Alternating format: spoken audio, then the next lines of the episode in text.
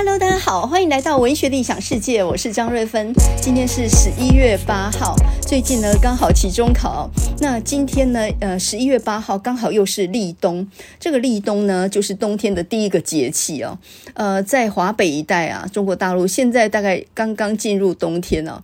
呃，我儿子在巴尔的摩，他说呢，现在他们那边的温度是三度，人家都已经进入冬天，可是呢，我们台湾却热得跟夏天一样啊。那么我现在还在外头晒棉被呢，只有早晚稍微有一点点凉意，所以呢，所谓的立冬啊，要这个要补，其实我觉得不适合大补啊，应该这个时候来个温补是不错的。那因为秋天很干燥嘛，你最近会发现眼睛也干，皮肤也干，全身都很干燥啊，所以呢，这个时候就来温补一下。那么我来教大家做一道很很好喝，炖起来是乳白色，然后呢又很温补，大人小孩、老人也都很适合吃的啊，这个软绵绵的一道汤品，那么这一道呢，要花一点本钱哦，因为山药跟小排骨都是贵的，莲子也不便宜哦。所以这锅汤的成本，如果以四到五人份的话，大概要三百块左右啊。那么首先呢，第一步就是到传统市场去买小排骨，买好一点的排骨，就是有肉的小排，或者是呃软骨肉，就是连着软骨的那种肉。总之就是好吃的肉那个部分，请老板帮您切成小块。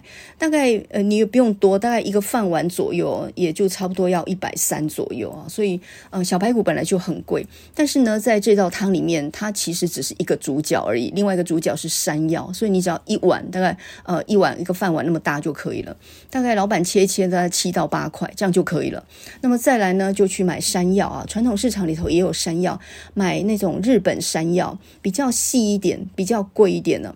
那吃起来的口感比较清甜，比较软绵，它吃起来跟那种土的山药不太一样啊。所以这道汤品其实就是一个高贵奢华感啊。所以买日本山药，那。我在传统市场买了半截，半截就要一百三哦，不便宜啊，大概就你的一个呃手小手臂这么长而已，这样子一截就要一百三。那如果你想要吃松软一点的，就挑那个底部比较大的那部分，那如果你想要吃脆一点点呢，就挑那个比较细的那一段。好了，总之你如果没得挑，就随便斩一节就对了，一一节就要一百多块。所以你现在呢，成本你的排骨就百多了，然后你的山药也是一百多，再来呢，你就是要去买莲子。那莲子呢，建议你买干的啊，就是呃买一些干的莲子放在冰箱里面。那你平常呢煮这个红豆红豆汤的时候，抓一点莲子下去啊，这个也非常好用。所以莲子。一定要必备在冰箱里面啊！好，那莲子就买干的，莲子不便宜，一斤呢干的大概要三百八左右。我通常都会买个半斤，然后装在玻璃罐里面，就放在冰箱里面了。那你可能会问，好的莲子要去哪里买呢？当然超市有，可是那个品质我就不敢保证。我通常莲子都是在卖米的地方买。那另外呢，如果你讲究一点的话，中药房里面也有莲子，那种莲子是品质比较好的，当然价钱也稍微贵一点哦。所以到现在为止呢，你的成本就是山药一百多，小排骨一百多，莲子一把，那算五十块好了。所以你现在成本就已经到了三百了。那另外呢，我们这道汤还需要用到葱姜蒜，这个就不计成本好了，你随时就有。那另外就是红枣跟枸杞做点缀用，这你冰箱随便抓一下应该也有哈，有几粒都可以，这个是点缀而已，所以那不是重点。我通常呢是在清晨一起床我就开始做这个山药莲子排骨汤。那首先呢，第一步就是你先把小排骨洗干净，用清水洗干净。另外呢，就是把它汆烫过，一定要汆烫过，因为它有血水。如果你只是洗干净的话，一煮泡沫就出来了。所以你还是要用热水，就滚烫的水把它整个汆烫过，然后在一旁备用啊。那为了避免等一下手忙脚乱，你可以先把姜切个几片，把蒜头拍扁。皮去掉哈，那把你的葱洗干净以后打一个结，葱多少都无所谓。那这个葱姜蒜呢，其实是用来去腥用的。那么现在呢，就是你的小排骨已经穿烫好放旁边了，对不对？你现在就起一个油锅，加一点油。那油热的时候呢，下葱姜蒜，先炒一下，把这个香味炒出来之后呢，把你那个穿烫好的小排骨，很干净的小排骨呢，就放进去炒一下。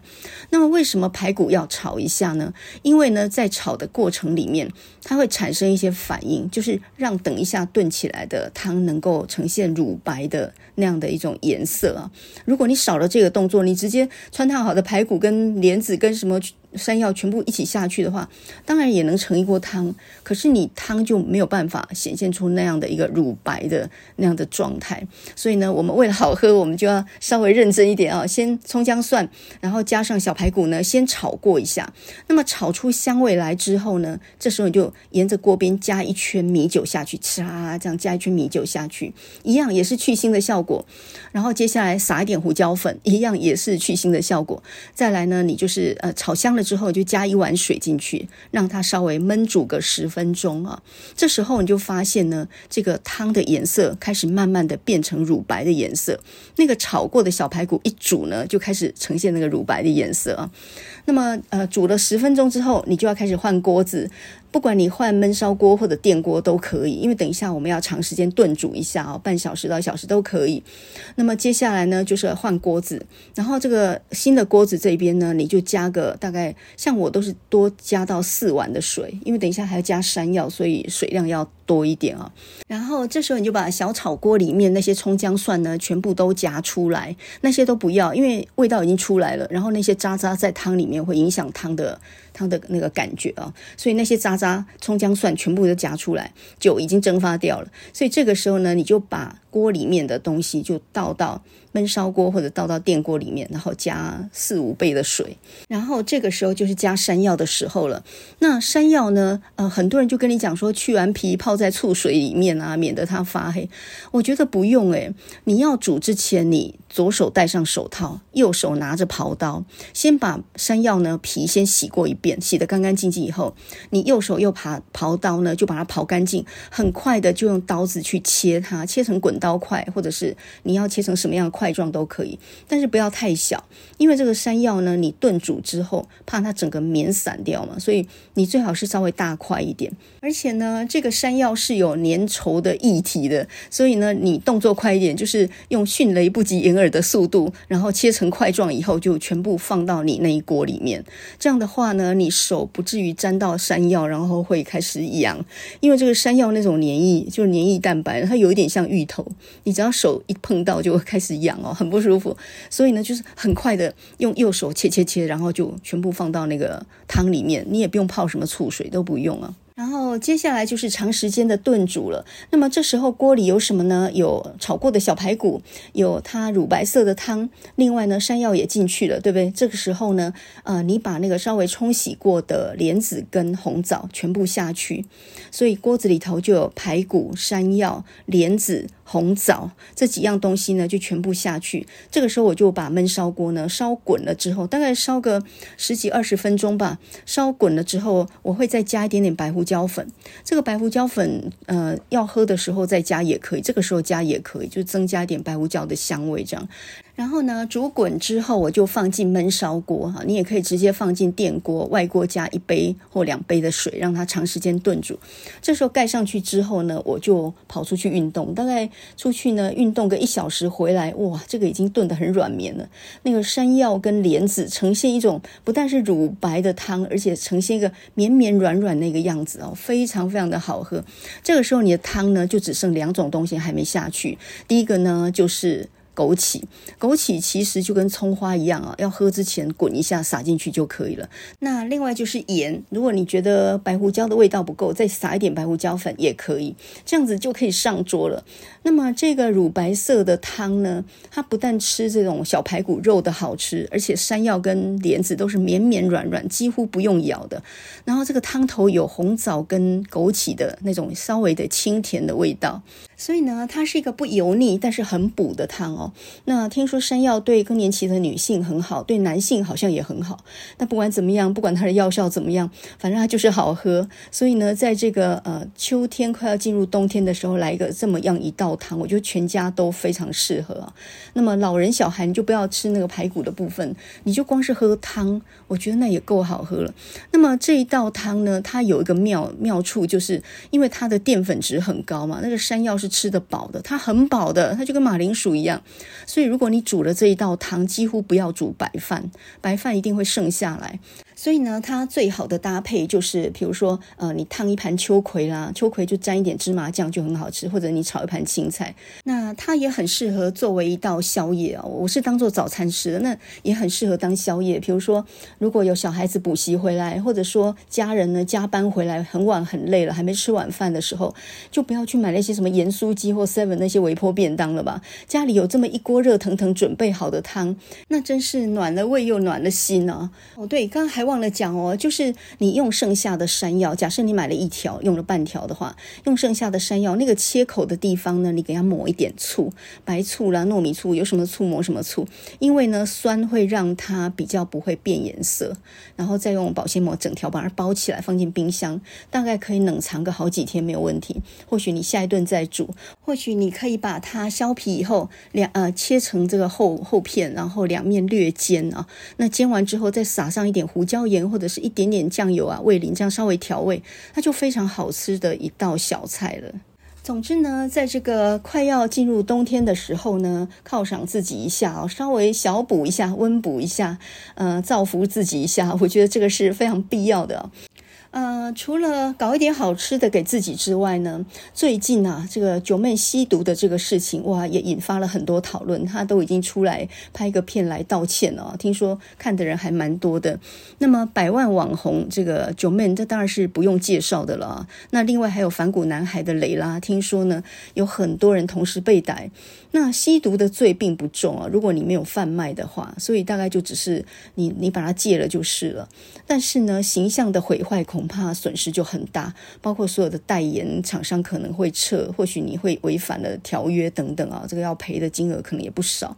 总之呢，形象毁坏这件事情对于公众人物来讲是很严重的事。我觉得刑罚倒不重，可是呢，形象一坏，全部的机会都没有了。你想想看。呃，多久以前的阿基塞，那个阿基师本来代言多少产品，他的形象有多好，可是呢，自从一个这个磨铁事件之后，他在台湾就销声匿迹了。到多久了？到现在还没有回来耶？你说他有没有可能再回来台湾这个市场？我觉得遥遥无期耶。就人的记忆力也是，我觉得也也是非常长久的啊。你怎么样就想到他为自己辩解的那一句话？所以呢，人设崩坏或者说形象的毁坏，我觉得。是比较难弥补的事情，但是这个也分两种。如果你是娱乐型，比如说娱乐性的人物啊，那个演艺圈的啦，或者你是那种市场型的人物的话，你卖的是产品嘛，你提供的是娱乐，所以你的人设崩坏很，很多人一下就忘记了。比如说胡瓜也吸毒过，那最后呢做了节目，还得了金钟奖，对不对？所以呢，呃，如果你并不是以卖道德为主的这种形象的话，那倒没有什么差别哦。很快观众就忘记了，他们只会看你的作品。可是如果说你的人设很重要，比如说呢，像如果你是老师、律师或者是医师、苍兰哥或银针律师或这种的网红的话呢，因为你有一个比较正面的专业的形象，那么这些。负面消息如果一下去，大概你就比较没有翻身的机会，因为跟你的人设差别太大了。那么九妹有没有机会呢？我觉得有的，因为她比较是一个行销经理的角色。她不管是开箱卖产品，或者是她带你看豪宅啊，然后去卖这些看房的线上课程什么，她提供的是一个实用的东西。你只要觉得她有道理，对你有帮助的话，你很快就不介意她这个人怎么样了。可是呢，我看最近网络上面这个不断涌进去了，他说有数万留言啊，大概全部都是骂他的吧，酸他的也很多啊，讲得很难听，什么奢华会客菜 VS 平价会客菜，奢华律师 VS 平价律师了。那么这些酸言酸语真的是非常的难听啊。那么想必九妹现在呢，她坦诚了之后，自己是不好过的了。我还记得他以前是蛮高调的啊，包括年初的时候开箱自己的办公室啊，花了千万装潢的办公室，哇，每一样都是让人家这个瞪大了眼睛哦，不得了，这样的团队，然后这样高级奢华气派的办公室啊。那么另外呢，在今年母亲节，他也很高调的带他妈妈去京都旅游，订购这个高级珠宝啊，这个宠溺母亲无极限，好像还送了他母亲一个房子还是什么的啊。另外，在他的频道上面呢，他也秀出来，呃，从二零一八左右开始做 YouTuber 到现在吧，他的总收看数已经超过十亿次。十亿是什么概念呢？这个总数加起来非常惊人，就是十亿个人看过他的影片。当然，这里面有重复观看的。那不管怎么样呢，就是呃，那么多人看过他的影片，他的呃网红的这种影响力当然是无与伦比啊。那他的代言费，他广告厂商要请他代言一个东西的价码，听说也非常高。所以呢，他现在有一个团队，自己也有一个设计的一个一个办公室吧，还是什么公司啊？才三十五岁就赚了那么多钱哈，那当然算是很成功，所以也因此回到母校去演讲过啊。他也大方分享，他从一个电竞的一个赛评，呃，就是分析电竞赛事的这样的一个直播主，然后后来到维新科技去上班。那接下来呢，他又担任这个行销经理，所以练就了很好的口条。接下来呃，在网络上面呢，加入 YouTuber，然后开箱各式各样的三 C 产品。那因为他是交大电子系毕业，他本来对这方面也就有某种程度的专业，讲得也很清楚啊。那有人呢就说他现在走的是炫富跟呃高调奢华这种路线，那也或许这样子才吸引更多人看吧。所以他看豪宅那种系列，随便就一两百万的观看率哦，相当的惊人啊。那么这种流量呢，就带来现金嘛，所以呃无疑是经营得非常成功啊。你想想看，三十五岁的人，很多人还在台积电轮三班，还在那里卖肝呢，哪里有人能够赚那么多钱啊？所以以成功来讲，他无疑是成功的。那么饭团事件他处理得当，好像也没有影响太多啊，所以有人讨论总比没人讨论好，所以他的公关处理危机其实是蛮不错的。但这一次呢，可是私德的问题了，还牵涉到犯法这样的问题，所以不晓得他的观众呢多久能够原谅他啊？这当然是不晓得的事情。呃，我在荧幕上面看到他的惨况的时候，我就只想到一句话，叫做“他人即地狱”。你应该听过这句话吧？“他人即地狱”。为什么说“他人即地狱”呢？这个是法国的存在主义大师沙特的一句话嘛？为什么说他人就是地狱呢？因为活在别人眼中是非常非常辛苦的，比你想象的还辛苦。当一个人有很高的知名度跟曝光度的时候，那就意味着他到哪里都失去了自由。他真的没有自由了，可是我们只会羡慕他有高知名度，对吧？我去联名饭团，谁谁理我啊？你没有那个知名度，人家就不会因为好奇去买那个饭团。那个饭团呢，正评负评，总之有人评价，然后又又又掀起讨论的风波嘛。所以呢，高知名度就带来流量嘛，流量就带来现金啊。你没有知名度，你你怎么赚钱呢？所以呢，呃。很少人在这个过程里面呢，会去想到啊，这个活在别人的眼中有多么的痛苦，失去隐私是有多么致命的事情。成名这件事情呢，首先就意示着你将失去所有的自由。呃，我上次好像讲过 Michael Jackson 这个故事嘛，因为他太有名了，到哪里都人山人海，所以他这辈子从来没有到那个超级市场去买过东西。我们每天日常的要去采购这个生活用品的，那他们他完全没有去过超级市场。就有一天呢，为了要满足他这个想要去逛超级市场的心，他只好呢把超级市场全部包下来，包人家一天不营业。然后呢，他就跟他的所有的经纪人啊，他的随从啊，什么这些人呢，就有的扮演店员，有的扮演这个员工，然后他自己推着那个那个载货，就是那个推车，在里面很高兴，在里面玩，就跟一个小孩子一样，然后自己还做了一个冰淇淋吃啊！哎，我看着那个景象，他笑得很开心啊，第一次逛超市，那我看着那个景象，我就简直有点心酸呐、就是。一个人成名的代价，居然是完全没有了自由，你能相信吗？当你看过那个影片以后，你其实会去反思一个问题，那就是。我们用失去隐私来作为成名的代价，这样子到底是值得的吗？那很多人就会说，呃，成名还来不及，哪里去想到这个啊？这这是必然要付出的代价嘛？那成了名才有钱赚啊！你在还没有出名前，还想尽办法要成名了，这个是我当然理解啊。所有的歌手啊、演艺人员啊，包括作家也一样啊，谁不想成名？但是成名要付出的代价却是很多人承受不了的。所以为什么有人会崩溃，会压力很大，会去看身心科，压力大到要吸毒？呃，我常常想，为什么九妹需要吸毒呢？她有各式各样的娱乐，她可以去运动啊，她可以打电动，她各式各样的娱乐都可以，爬山啊，什么都可以。她为什么需要吸毒呢？因为你知道创作的压力非常大吧？这个压力就来自于，因为你每天盯着流量看。啊你你很难不看呐，尤其是你有一整个公司的时候，这支影片流量多少，赚了多少收益，这个都是看报表的。所以当你是老板，你就不可能那么豁达，说没关系，我认真做，然后呢，我就把成败不放在心上，你很难呐。所以呢，老板盯着报表看的时候，再来就是每个月员工固定的开销，就不要讲水电瓦斯那一些，光员工每个月要发出去的薪水，他那个团队起码十个八个人嘛。然后呢，每个月薪水加上员工，呃，加上这些固定开销，起码可能一百多万以上吧。你你张开眼睛，一个月就要一百多万呢。那前阵子九妹她自己的影片里面说呢，现在长影片已经不流行了，这个这个流量暴跌，所以呢，现在开始做一些短的来迎合市场，因为要因应市场来做调整嘛。好，这看起来也是很理所当然的事情。那你就知道，当创作变成一个生意的时候。那就是要计算收益跟成本的。我相信呢，这个压力是非常大的。光是创作呢，它本身就有压力。比如说，你是一个作曲者哦，你曾经出过很厉害的唱片，卖了几百万张，你当然希望自己能够再突破，产出更好的作品。可是偏偏没有灵感的时候，或者你的作品自己。自己都不满意的时候，你在那里绕来绕去，你怎么样都写不出来的时候，一个作者最常见到这种情况嘛。那这个时候是很苦闷的，是没有人能够拉你一把的。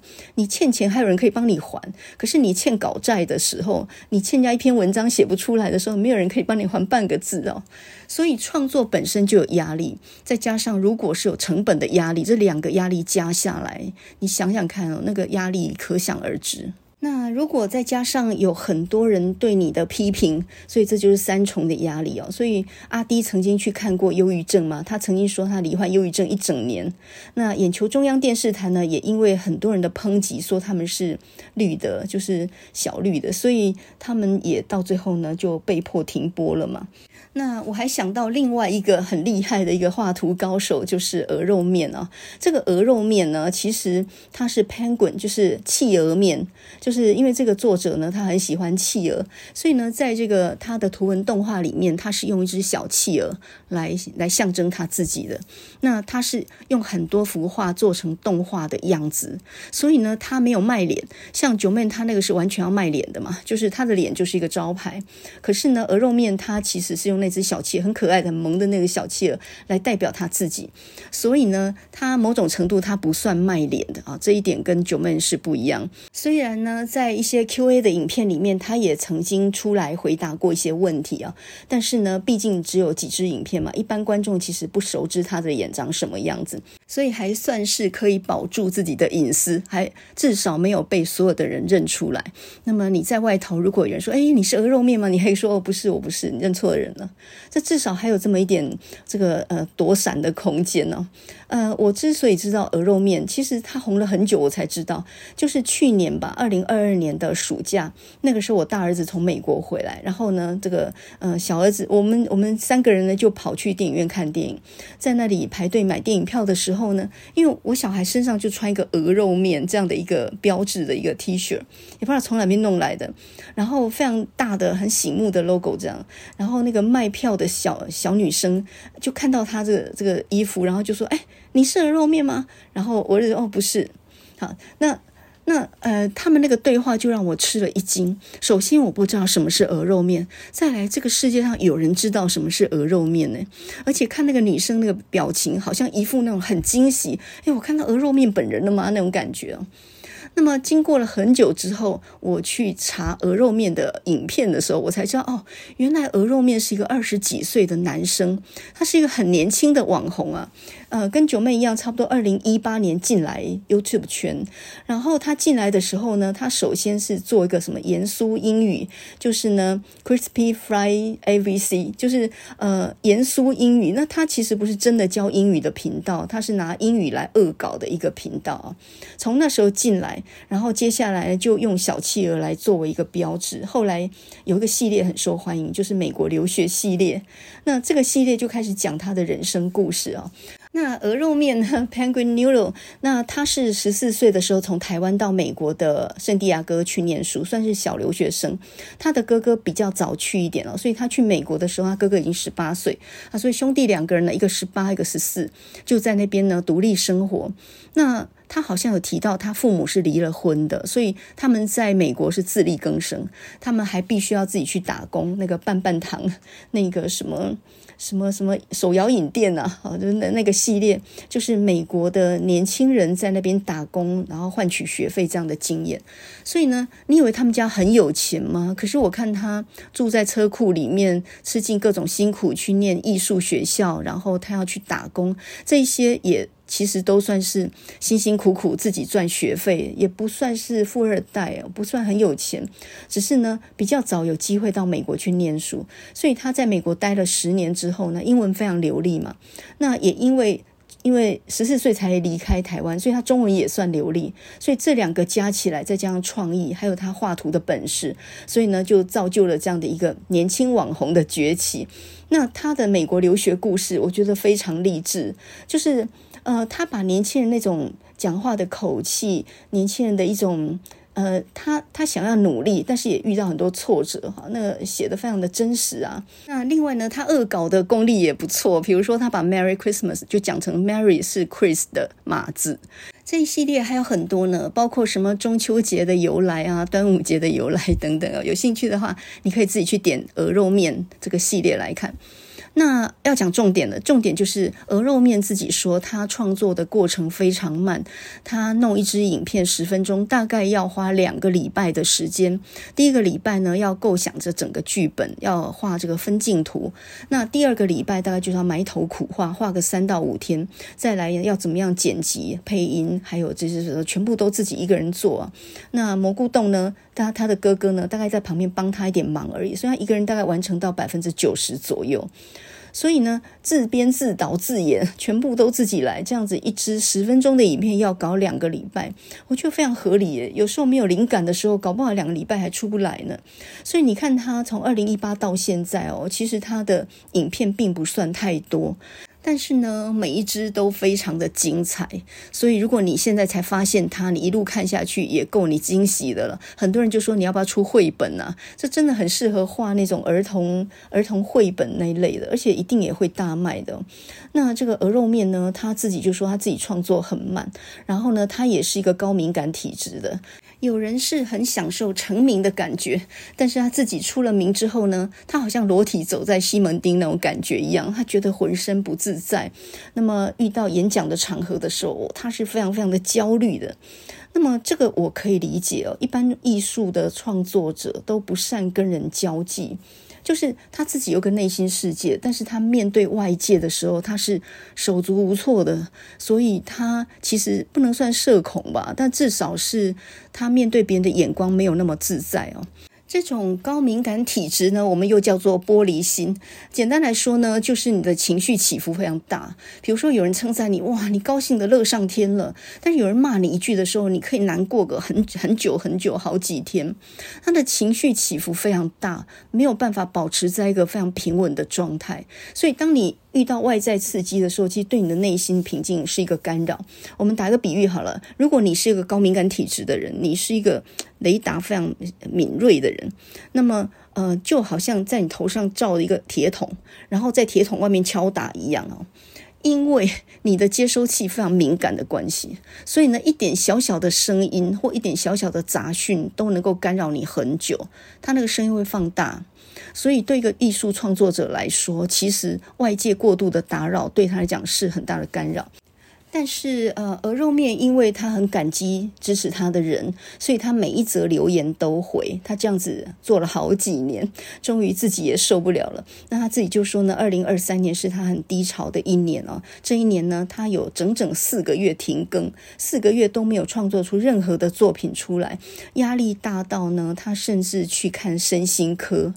但是他后来慢慢调整回来了，因为他想到二零二二年他在夏天的时候，呃，这个代表台湾去圣地亚哥参加动漫展，作为一个驻展的这个漫画家，他又去那边签名，又去那边演讲的。然后同时呢，他也把他的美国系列呢再做了续集，就是离开美国几年之后再回去，那他的表姐张角蛇或者是他的一些朋友若伊或什么一大堆人再次见面了，他突然觉得他自己做的。是他自己很喜欢的事情，应该要坚持下去，不要因为呢当了网红，然后感觉到有很多动辄得救，然后就停止了创作。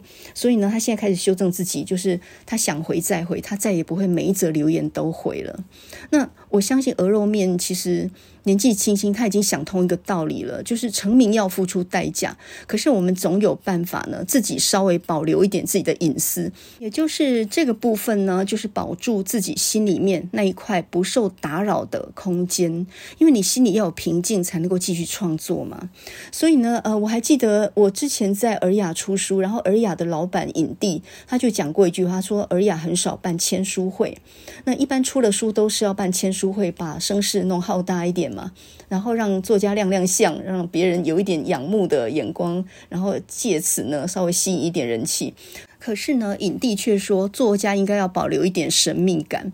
我第一次听他讲这个话的时候，哎，我也不知道对不对啊。或许是为了省下这个签书会的钱。你想在成品办一场，光是场地什么的弄弄，也要个三万块吧？可是你那一场能够卖掉三万块的书吗？净利能够到三万以上吗？我看很难讲。所以呢，成本不太符合。第二个就是说，作家要保留一点隐私，保留一点神秘感。嗯，我觉得这个。也是有一点道理的。我我看金庸跟古龙的小说看那么多，没有看过他们长什么样啊。重点是一个创作人需要保持点心里面的清醒跟余裕，不受打扰的空间啦。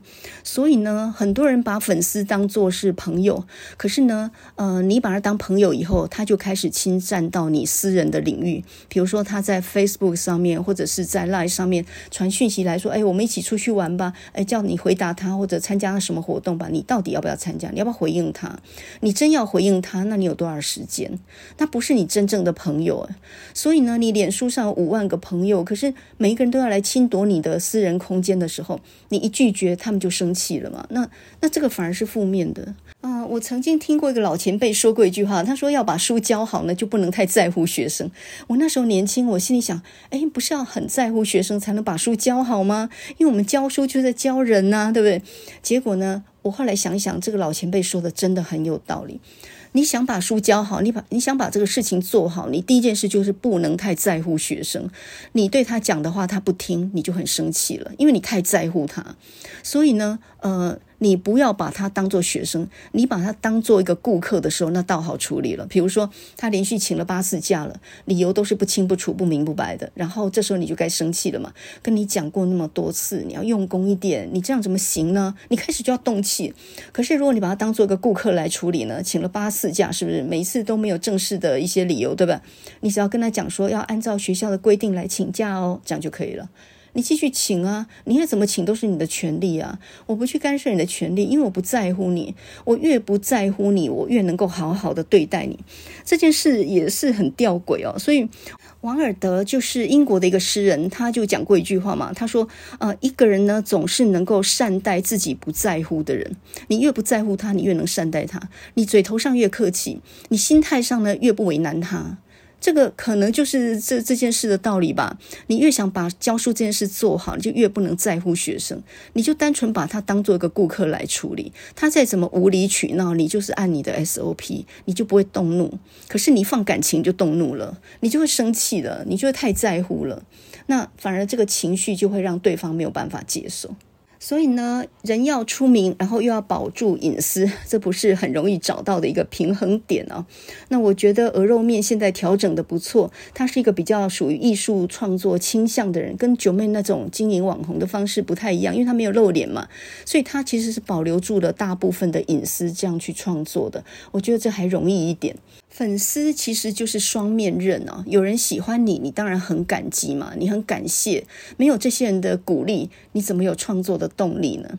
但是同时你又很犹豫，你又很彷徨。就是当这些人真正变成你身边的人的时候，你抵挡得了那种人情的压力，或者会不会被这种事情给压垮嘛？所以其实所有的人对粉丝都是又爱又恨的。李敖就讲过一句话嘛，他说：“现在帮你热情鼓掌的人，有一天呢，你上断头台的时候，他们也会去看的。”我这真的不愧是坐过牢的人讲的话呢。这个好像是六零年代左右吧，李敖在那个传统下的独白，在《文心》杂志上面写的吧，我我就记忆非常的深刻。其实这句话用沙特的话来讲，就简单一点来说，就是他人即地狱嘛，就是活在别人的眼中，注定是很痛苦的事情，没几个人能够承受了。那么沙特他的解释是说，因为每一个人都是用自己的欲望跟眼光去对待一切的，所以任何人都会受到别人的欲望跟眼光的一种投射，然后你就会变成不自由，而且是痛苦的，因为你再也没有办法做自己了嘛。所以呢，活在这个世界上做自己本来就相当的不容易呀。那么，如果照沙特的存在主义他说的哈，他有一句名言嘛，“存在先于本质”啊，就是我们的存在是一种先天的，但是本质呢是后天的，是可以选择的。你可以透过选择来决定自己的本质，也就是说，你选择了什么，你就会变成怎么样的人。当你选择当一个生意人的时候，那么你当然就愿意曝光，愿意呃，你的脸被人家记住，然后你不在乎隐私。呃，这样的事情，那你只要出名，你只要能够赚钱就可以了，这就是九面走的路线，他也无可回避，面临大家的检视嘛。那如果你的选择是呢，隐身于你的作品后面的话，那你就可以保有一部分的隐私，有一点自己的空间，是可以呃做一点心情上的转换的，就跟鹅肉面一样。所以艺术创作比较偏向这种类型啊，一个作家也不是一天到晚要去露脸给别人看。也不用自己跑出来说自己创作的宗旨是什么，或者自己为什么写这样的作品，你不用解说嘛，作品本身就解读了一切。所以呢，你选择了什么，你就成为什么。你作为一个行销型的网红，就是一个出名的人，你就要受到群众的检视。那么，如果你是纯艺术创作的话，比较隐身于作品后面的话呢，你就能够保有一点自己的空间。那至于我呢，我算哪一种呢？我这个录 podcast，我当然就是那种躲在声音后面的啊，我不能让你轻易看到我的脸，这个连躲都来不及，我当然是要躲好。而且呢，我是属虎的。你想想看，属老虎的，哎，老虎都是躲在草丛里面的。你看过老虎在草原上走来走去的？没有吧？老虎都是蹲点的。我觉得是隐藏的非常好的。你要在人群当中隐藏的很好，你才有观看的角度啊，你才能偷窥别人的生活啊。所以呢，我一定是多好多满的哈。那么，我们来说一下刚刚那个沙特是怎么样的人呐？到底是怎么样个怪人呐？可以说出这么有有道理的话，他人即地狱啊。还有呢，什么存在先于本质？这个人是不是吃饱了撑着没事干呢？想那么多干什么呀？可是其实呢，我年轻的时候也不晓得为什么自自己很好奇，然后就去看了很多小说。当然，那种小说是半懂半不懂的啦。那么很早，我很年轻就看过沙特的《呕吐》这本小说啊。说到《呕吐》这本小说，应该算他的扛鼎之作。哎，这本小说是他三十三岁的时候写的，算是年轻的时候写的。一般来讲，作家应该是老成之后写的比较成熟嘛。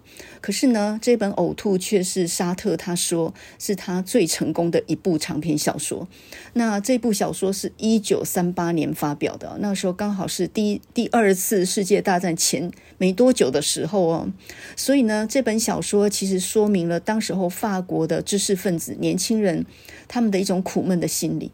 那某种程度，我觉得它有一点像是法国版的《狂人日记》，他写的就是一个呃法国的年轻人在一个小镇里面那种非常苦闷的日记啊，用那种。独白的方式就很像《狂人日记》上面碎碎念，然后很厌世，呃，很多事情他都觉得没有意义，他甚至觉得人活着到底是干什么？他想不通他自己活着的意义。那你一定会说了，你自己都想不通了，我怎么想得通呢？你想想看，我念那个书的时候，大概国中吧。诶，一个国中生光是数学不及格，我就不知道自己存在的意义了。所以呢，我整个是看不懂那个小说。那么另外呢，志文出版社它这个书是由北京大学的一个法文系的教授翻译的，也不晓得呃，法文翻成中文就是这么样的解屈熬牙呢，还是说其实中文很难准确传达出来法文要表达的意思啊，或者两个都有，反正不管了，就是呃，这个国中的学生呢。这个文语文能力大概也是普普而已吧，然后要去越级看那种好像小孩看大人的书那种感觉，哇！你要知道，那那真的是很苦闷的小孩才会干的事啊。那我那时候当然是抓到什么看什么嘛，完全不懂呕吐这个小说到底要表达什么，这个神经病到底在那边绝望什么东西，就有点像是我很小的时候看那个卡缪他那一本《异乡人》，就是 outsider，应该翻成局外人呢、但是呢，这里的翻译都翻成异乡人，应该是局外人的意思啊。在里面那个男主角莫梭嘛，然后他妈妈葬礼当中还没有哭，那后来呢，去呃这个去玩啊，去吃喝玩乐，结果。他呢，在一场朋友的聚会当中不小心杀了一个人，然后就被拘捕到案。就法官呢就说：“你这个人连妈妈的葬礼都没有掉眼泪，那你这个人真的是没有半点人性啊！”后来就把他判了死刑。那莫梭呢没有办法为自己辩解，也就成为这个法律下这样的一个牺牲者。那么整个我整个小说看完，我只是不懂为什么一个人会会。这个看到太阳很闪烁，就是太阳光很刺眼，然后就去杀另外一个人，我整个看不懂，所以呢，就是迷惑在一点小细节上面，而不知道这整本小说要表达的是什么样的意思哦。那其实卡缪要讲什么意思呢？因为卡缪他的父亲曾经是一个法官嘛，所以呢，他他也曾经念过法律相关的，然后他就觉得法律是非常残忍的，非常无情的。当个法官高高在上在那里判人生死的时候，他其实没有看到这个人也是一个人，他只看到他所犯的行为是一个罪恶的，是不可饶恕的。但是这个人他在他在他在发抖，他在试着为自己辩解。但是他其实没有法律常识，是他也说不出什么真正能够辩解的理由。他就好像一个一个红色的猫头鹰那样，然后红毛的猫头鹰在那里非常紧张局促的说不出什么为自己辩解的话。然后这种人通常就是一个弱势者，然后到最后被杀了，也没有人会觉得这有什么不对。那卡缪就从这里看出来法律跟这种体制的无情，就那种没有人性的地步。那这一本《Outsider》这本。局外人哦，其实应该是要给法学院做必修的啦。要当法官的人，这本要读一下。你如果能够正确的理解他要讲的东西，大概就比较能够用人性一点的角度去看待法律跟社会问题嘛。那呃，其实卡缪另外一本就是《鼠疫》啊，就是瘟疫这本书也讲到那个青年塔卢，他的父亲也是一个法官。他在青少年的时候呢，曾经跟他的父亲在法庭上面，他旁听过他父亲去审判一个犯人的时候，嘴里吐出很多恶毒的话，就是宣布这个呃这个人他有多么恶劣的行为哦。然后呃，在宣判他的罪状的时候，讲的是非常非常可怕的话。然后他当场就逃离了，从此以后离家。出走，然后到很多国家去帮助很多弱小的人，这个就是《鼠疫》那本书里面，他为什么会留在那个小城市，然后帮助大家救难这样的一个原因哦。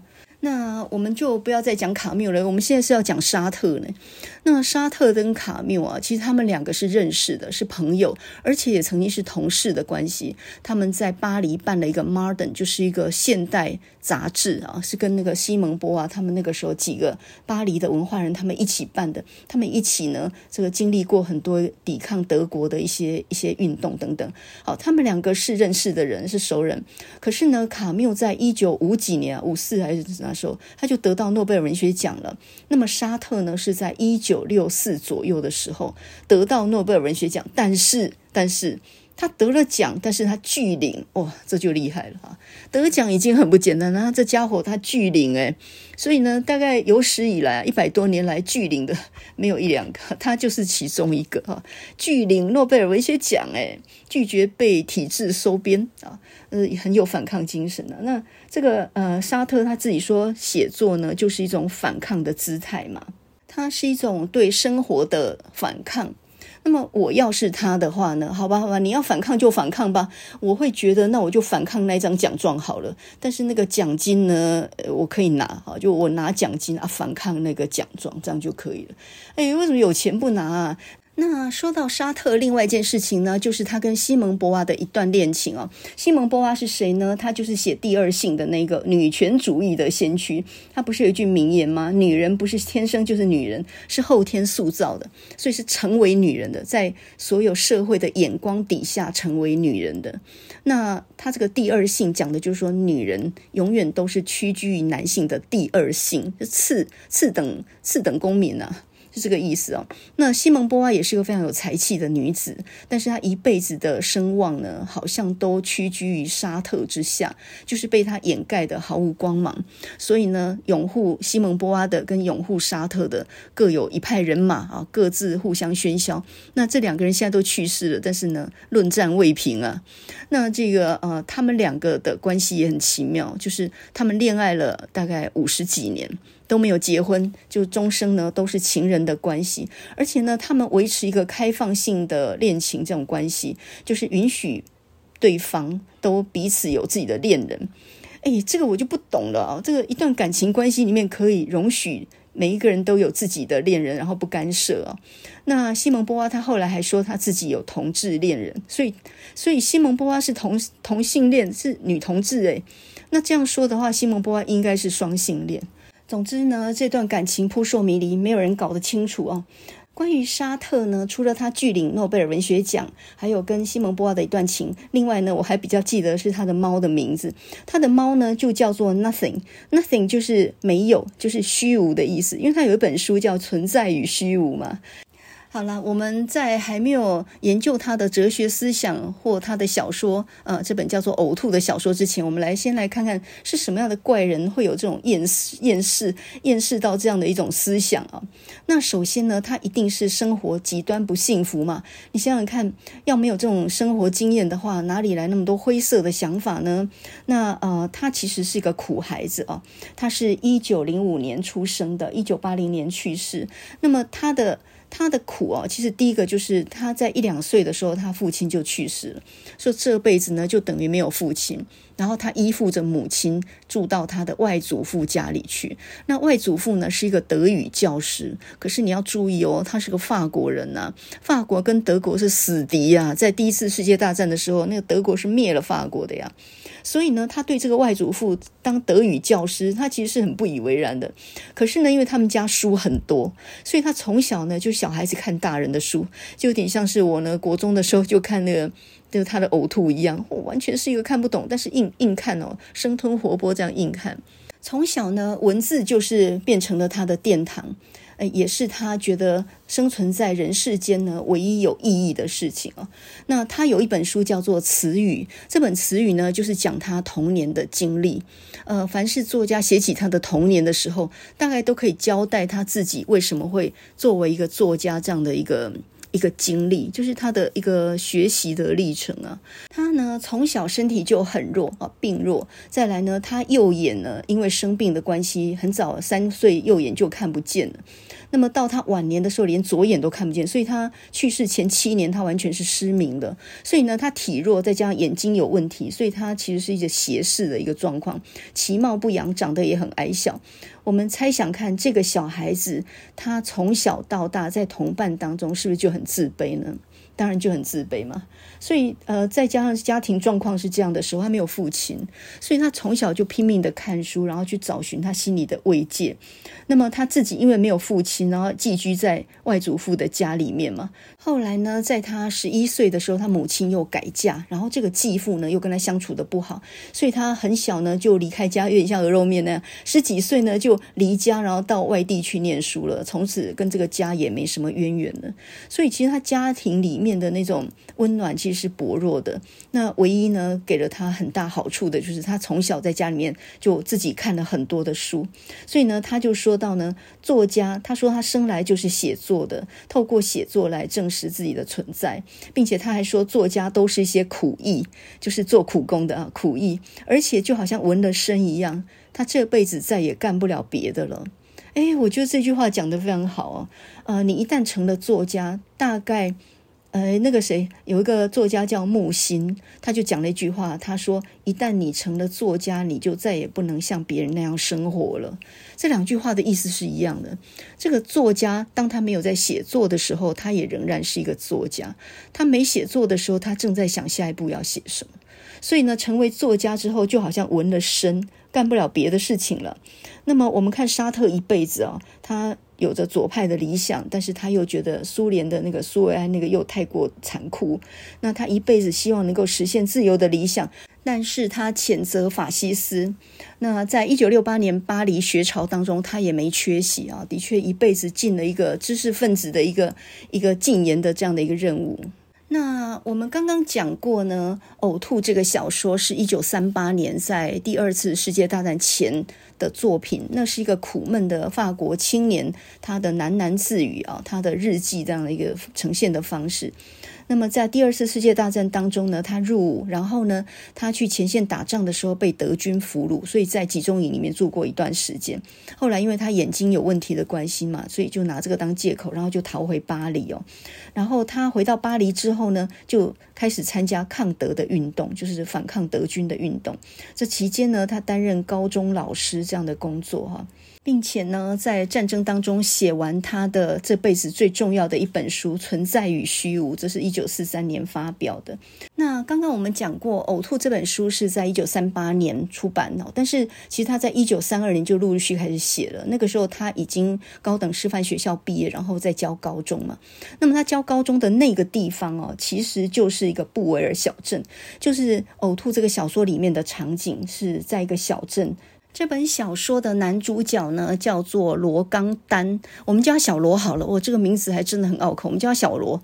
那么这个小罗呢，故事一开始的时候，他呃来到这个小镇，在之前呢，曾经经历过一段情伤，就是女朋友离开了他，然后他在北非啊，在欧洲呃游历了好几年之后呢，来到这个小镇。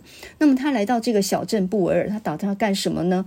他是打算要到市立图书馆里面去找一个侯爵的资料，因为他在研究一个。十八世纪的侯爵叫做罗尔邦，那因为他以前呢就是布维尔这个小镇这个地方的领主，他曾经是这个庄园的主人，所以他有很多书信、日记、各种资料呢，都保留在这个布维尔小镇的市立图书馆里面。所以呢，这个小罗呢，他就来到这个小镇，然后每天呢上午就在这个图书馆里面，然后下午就到咖啡馆，而晚上呢就住在旅馆的老板娘那边啊，这就是他日常的生活。让每天读书、写作、沉思，也就是这整本小说就是一个愤懑青年的一个喃喃自语。那他是用日记的方式呈现，具体就是一九三二年的一月到二月，就就一两个月之间的故事而已哦。那故事的最后，就是这个小罗呢，决定要离开这个布尔小镇，因为他要放弃写这个这个研究，因为他觉得写这个研究没有什么价值了。他打算到巴黎去，并且呢，立志写出一本小说。这就是《呕吐》这本小说，所以这本小说其实有一点类自传的味道，就是把他在战前的那个时期的心理状况，还有他自己去苦思人为什么活着这样的一种哲学议题，呃，就写在这个小说里面哦。那为什么这本小说叫做《呕吐》呢？因为一开始就是这个青年哦，小罗，他来到这个小镇，然后在海边很忧郁的走来走去，并且在那边丢石头，然后呢就在那里想说，我心爱的人已经离开我了。了身边再也没有让我值得花心思、花时间对待的人了。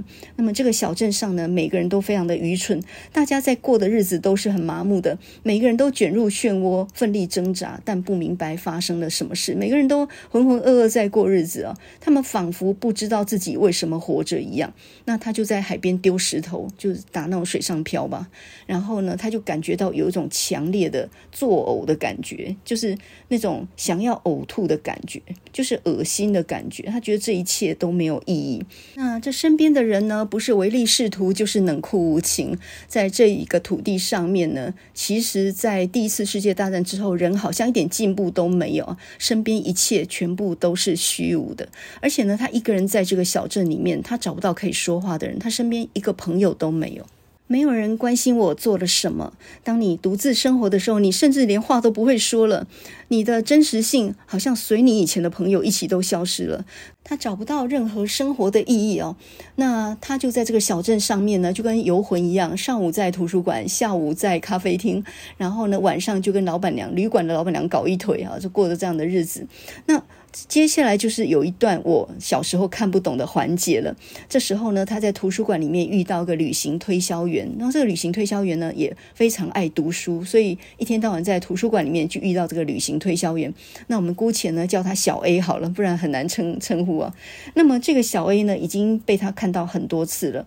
后来有一次，小 A 呢忍不住跟他搭讪，就跟他说：“哎，我想请你吃个午饭。”那么这个小罗也说：“好啊，有何不可？”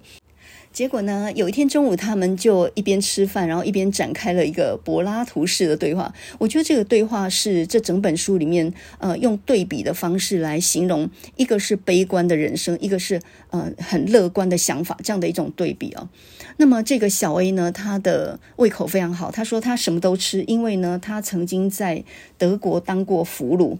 然后呢，这个罗刚丹就是这个小罗，就他就在那边发挥他那种生命是不值得活的啊那种。很悲观的那种厌世思想，然后这个小 A 就说呢，其实你说生命没有意义，对吧？存在是没有意义的。可是你如果愿意赋予生命意义的话，它就有了意义。哦，这显然是一个比较乐观的人的想法。就是你看生命好像没有什么意义，这一切都不值得。可是你要给它意义啊。那这个小 A 呢，就说，呃，我是不相信上帝的，但是呢，我在集中营里面，我学会了相信人。他说他有一个切身的体验，非常的奇妙。有一次呢，德军把他们两三百个战俘全部关在一个大房间里面，然后呢，把灯关了，所以呢，伸手不见五指当中呢，只听得到彼此呼吸的声音，而且也很局促，里面的空间也很小，所以大家是你挨着我，我挨着你的，每一个人都听得到别人的心跳的声音。他就在那种时候呢，在很无助的情况底下。他却感到有一种感动，非常的感动。他感觉到人跟人之间是那样的生命紧密相连的。我听得到你的呼吸跟你的心跳的声音，我们是同命共体的啊。所以呢，这个小 A 就跟他讲说：“我告诉你吧，我就是一个社会主义者，我是社会党，我左倾的，我比较同情卑微的人啊。”那么。这个小 A 也问他说：“你不是在写作吗？那你说生命没有意义，你为什么写作？写东西不是为了就是要让人读吗？所以你写出来，你就等于展现了自己的意义，就等于是展现了自己的价值，不是吗？”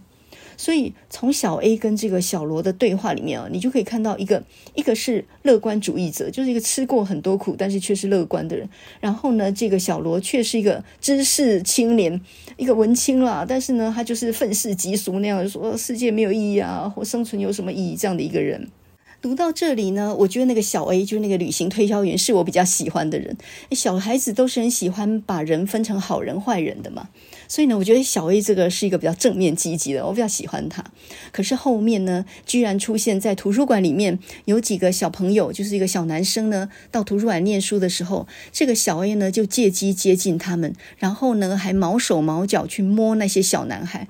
然后这个举动呢被后面的图书馆的管理员看到，后面有一个女生也看到，所以呢大家就起来拳打脚踢骂他，把他踢出去，把他打到鼻子都流血这样。然后这个时候呢，这个小罗也在旁边，然后他就陪着他走出去，跟他讲说，要不要去药局把那个血给止一下？因为他他一仰起头来，那个血都流到衣领里面去啊。好，这就是国中生我不懂的地方了。而且他小 A 不是好人吗？他为什么会在图书馆里面乱摸小男孩呢？这简直就是色狼啊！这什么人呐？他到底是好人坏人？我突然之间呢，我整个价值观都混乱了起来哦。那。我后来在想这个环节啊，我慢慢就比较理解了。一个人是多面的，就是人也没有绝对的好跟绝对的坏，人有时候也控制不了自己的行为，人其实是很卑微的。所以那个旅行推销员那个小 A，事实上他有缺点，他的确是一个色狼，但是其实他心里面也有他的一点卑微的理想，好吧？我们就这样理解吧。啊，总之就是一个国中生能够理解他，也就是这样了。直接讲这个小说的结论好了。这个中间虽然有点落落长，但是结尾还蛮有点意思哦。这个小罗最后不是放弃写那个论文了吗？写放弃写那个侯爵的研究，然后他打算要到巴黎去啊。就在他离开前的一天，然后他到那个酒馆去，然后点了一首歌。那时候还是用留声机的那种那种时代哦。然后就点了一首歌，哇，这个歌歌非常的美妙，是一个黑人的女生唱的一个歌声。然后这个时候呢，小罗听。的那个美妙的歌声，他不觉呢，叫这个女招待呢再播一遍。这个爵士乐真是太好听了，这首曲子真的是很动人呢、他心里想说，有一天这个女歌手就算已经从这世界上消失，必然也还有人记得这个声音，这个美妙的旋律，而有人会去想念她的。就好像他会听着这首美妙的歌曲，然后去想当初是哪一个人创作了这首歌曲。他是在一个很热的七月的夏天，他或许一边流着汗，一边呢账单缴不出来，一边呢可能还要骂太太，还要骂小孩。他可能一边还要应付很多生活的琐事，然后呢，在这样的一个百般困顿的生活里面去写出这首曲子。但是没有人会知道他生活上的狼狈，我们看到的就只是艺术。能够影响的那个正面的一面，所以呢，他就说到，应该有一些事情是能够留下来的吧，在文字的后面，在书页的后面，应该有一种东西，它既是不存在，它也是超越存在的。故事的最后呢，他终于找到了存在世界上的意义，他立志要写一本小说。我觉得这部小说的最后几句写得很棒。他说：“或许有一天，我终于会接受自己，过去的自己，仅仅是过去的自己，也说不定。”黑夜已经降临了，普兰塔尼旅馆的两扇窗子刚刚亮了。新车站的工地发出湿木头浓浓的气味。明天布尔尔应该会下雨吧。哦，这个结局很好诶，我觉得，呃，比起那个卡缪的《鼠疫》啊，这个小说的结局，我觉得这两个结局都非常好。《鼠疫》这本小说呢，到最后当然是鼠疫结束了，然后日子恢复正常，可是死去的人已经不能再回来了。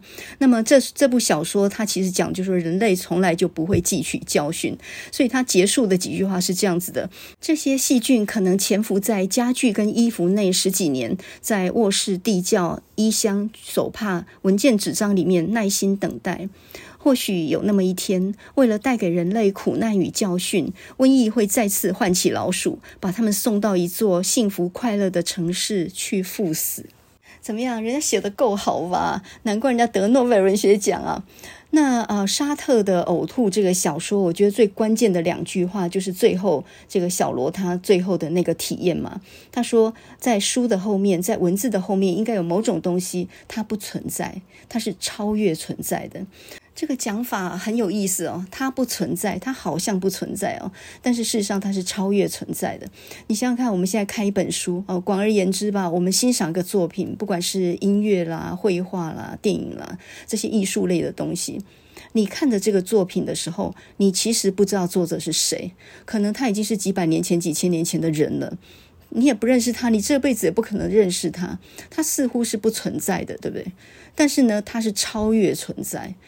它它物质上是不存在，但是其实它是用精神的方式永远存在的。所以呢，结论是什么？结论就是创作本来就不是容易的事情哦。不管你是走市场路线啊，追求曝光，去换到呃流量，然后去赚到金钱，或者说你走的是艺术创作，呃，你。专心要做出自己传世的作品，证明自己的存在。那么不管怎么样，我觉得这两个都一样是很困难的事情哦。那么沙特的呕吐这个小说，它其实是用生理上的呕吐来象征精神上的绝望。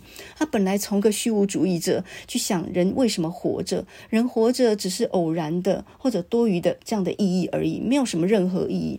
但是到最后呢，从创作上面去找到了存在的价值，就像在这个故事的最后。小罗所领领悟到的一样嘛，一定有一些什么东西在文字的后面，它是不存在的，它超越存在。而如果照沙特的说法呢，存在先于本质啊，本质是可以选择的，是后天的。所以你选择了什么，你就成为怎么样的人。你选择了做市场导向的网红，作为一个公众人物的话，那你也要承担那一些东西。那如果你选择的是比较纯艺术的创作，就好像鹅肉面那样的话，那么或许多一点点自己的空间吧。可是我觉得艺术空间它本来就是比较难被人理解的。你看像。卡缪或者是像沙特那种小说，那哪里是一般人读得了的呀？就是读得下去，那也看不懂啊。我觉得要有点哲学家的那种心眼儿，才有办法去悟到那种道。所以呢，他必然是曲高和寡的。或许很久以后，或许嗯、这个经过很长的时间，才有办法去理解它的含义。但是他的精神是永恒的。所以呢，还是那句话，你选择了什么，你就成为什么样的人嘛。存在先于本质啊，我们的后天是自己可以选择的。你的价值，你将成为什么样的人，你自己是可以决定的。但是呢，还是要记得他人即地狱，呃，要稍微跟群众保持一点距离，一点点也好啊，呃，真的是要维持一点自己清醒的空间跟余裕。那我们今天呢，从九妹讲到鹅肉面，讲到法国的卡缪和沙特，然后呢，我们节目的最后，我们来听一首歌曲好了。那我觉得这首歌曲非常的美，用来解释今天这个主题，我觉得也很适合。这首歌呢，是一九七九年一首很有名的老歌，叫做《Moonlight Flower》月光之花。那么这首歌呢，它的创作者叫做 Michael Crito。Michael Crito 他是罗马尼亚人，呃，但是他的母亲是。奥地利人，他是在德国念音乐学院的，那非常有才华，不但是个歌手，而且呢，也是一个全能的呃弹奏音乐的一个人。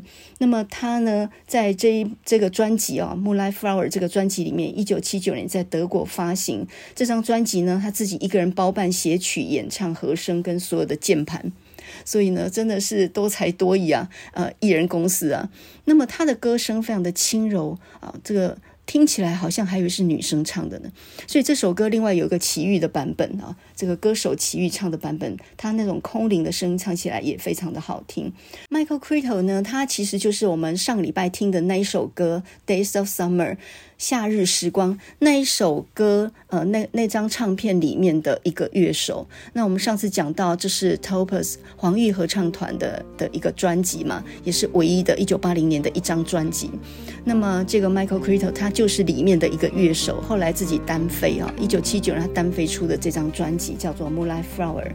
有时候呢，灵感的闪现在你创作的时候，那个灵感呢，就好像月亮下的花朵一样，也很像是黑夜里面的。声音，它来无影去无踪的，啊、所以呢，其实所有的创作者都能够理解，那那样子一个很安静的黑暗的境地，其实是别人没有办法驻足的地方啊。那么这首歌的歌词，我觉得也很美，Come with me in the silence of darkness，跟我来在黑暗的寂静当中，I want to show you secret of life，我是要向你展现生命的奥秘，我想要让你去看到那个梦没有办法去的地方。面副歌的部分呢，就一直重复这几句：You are the moonlight flower, you are the voice of the night。你是月光下的花，你是夜的声音。When you call, I'll follow。当你召唤，我将跟随。We are live on the tree of delight。Delight 就是喜悦。We are live on the tree of delight。那么意思就是说，我们将远离，展开一段喜悦之旅。在节目的最后，我们就来听这首《Moonlight Flower》。我们先来听原唱 Michael Creto，然后再来听齐豫的版本。这是一九七九年《Moonlight Flower》月光之花。